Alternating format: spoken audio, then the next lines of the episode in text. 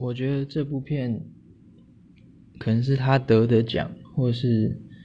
口碑太好之类的，让很多人有有一些不切实际的期待，然后太聚焦在导演可能要讽刺什么，或是什么东西又象征了什么之类的。那看这些东西之前，不如就是看角色跟角色之间的互动啊，还有他们的关系，然后还有为什么他最后要捅出那一刀，他的感受啊，或是什么画面上真实有呈现的东西，嗯，然后我觉得很奇怪，不知道为什么他捅完那一刀之后还可以。